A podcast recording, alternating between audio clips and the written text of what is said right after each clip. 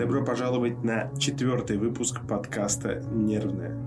Актуальное, субъективное, с опорой на науку и факты от клинического психолога Григория Мисютина. Сегодня мы с вами поговорим про условную самооценку и вообще, что это такое. И если есть условная самооценка, есть ли безусловная самооценка. Так или иначе, мы можем рассмотреть самооценку с точки зрения партнерства. И даже если вы сейчас не в отношениях, то вашими партнерами являются люди, с кем вы работаете, люди, с кем вы дружите, общаетесь. Это те, с кем вы находитесь в каком-либо взаимодействии.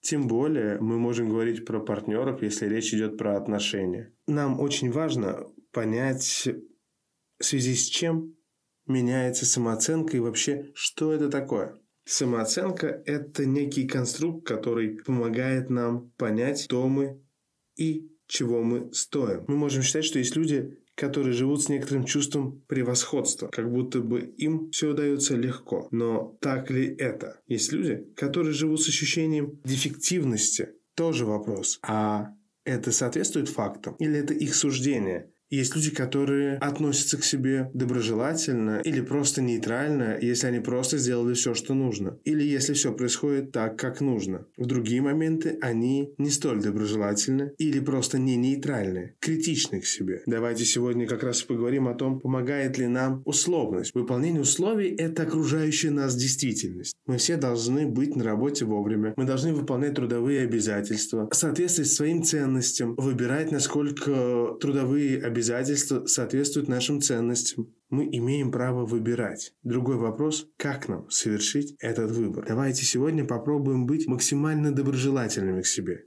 Давайте попробуем научиться шагать от условности заниженной или завышенной самооценки к безусловному принятию самих себя и выбором ориентации на то, какими мы хотим быть, чтобы быть, а не казаться. Попробуйте сегодня, прослушав этот подкаст, сказать себе что-нибудь по-настоящему позитивное. Как вы с чем-то справились, как вам нравится хоть что-то вот, даже в мелочах, в том, как вы выглядите сегодня.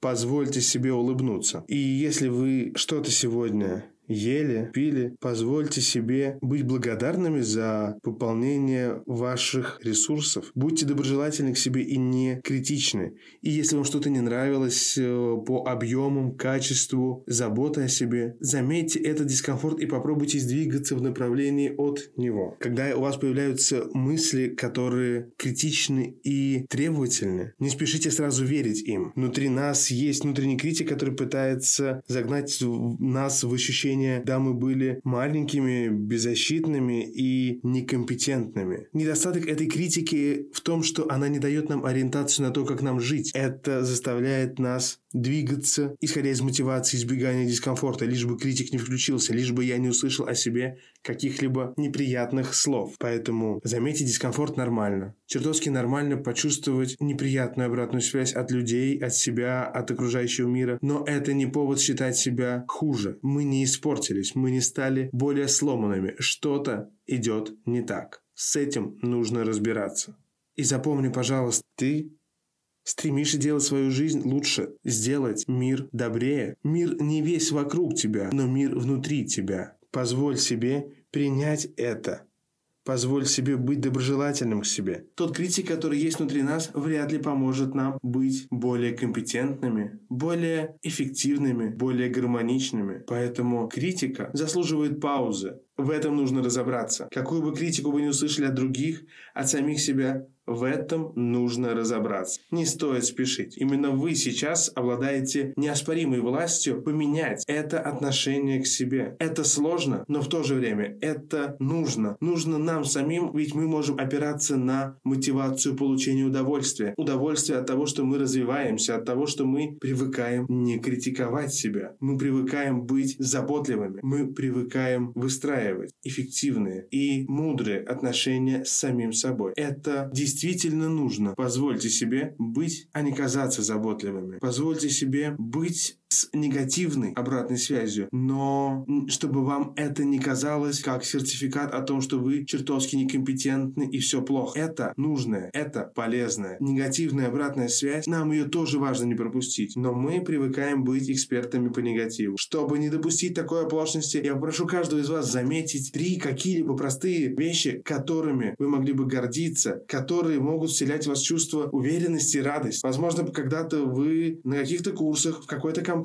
чем-то делились, и кто-то вас похвалил за то, что вы сказали что-то новое. Возможно, кто-то вас похвалил за то, что вы показали свою динамику, вы показали свой прогресс. Кто-то вас поддержал, и это было новым событием. Раньше вас не поддерживали. Возможно, вы изменили какую-то привычку, и теперь вы не столь податливы той привычке, которую хотели изменить. И пусть вы не изменили всего себя, и пусть вы не изменили всю себя, всего себя, это сейчас не важно. Важно то, что вы пытаетесь, и в том числе пытаетесь быть достаточно заботливыми друг к другу. Будьте добры к себе, ведь никто, кроме тебя самого, в отношении себя, не позаботится о том, чтобы мы не зависели еще от одной условности нашей жизни, а именно от условности самооценки. Бери паузу. Допускай любую обратную связь, в том числе и негативную, но бери паузу. Выбери, как ты можешь что-то изменить в том, что не нравится тебе, а не критиковать себя. И сделай это с удовольствием. Живи с удовольствием. Будь проактивным, будь внимательным и гармоничным. Я буду рад знать, что ты об этом задумался или задумалась. Давай будем на связи, а в качестве обратной связи мне пригодится любая история, которой ты захочешь поделиться, чтобы я ее рассказал на подкасте.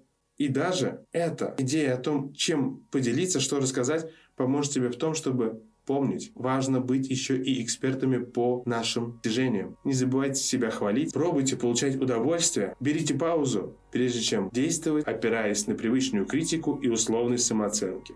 С вами был Мисютин Григорий, это был подкаст «Нервное». До встречи в следующих выпусках.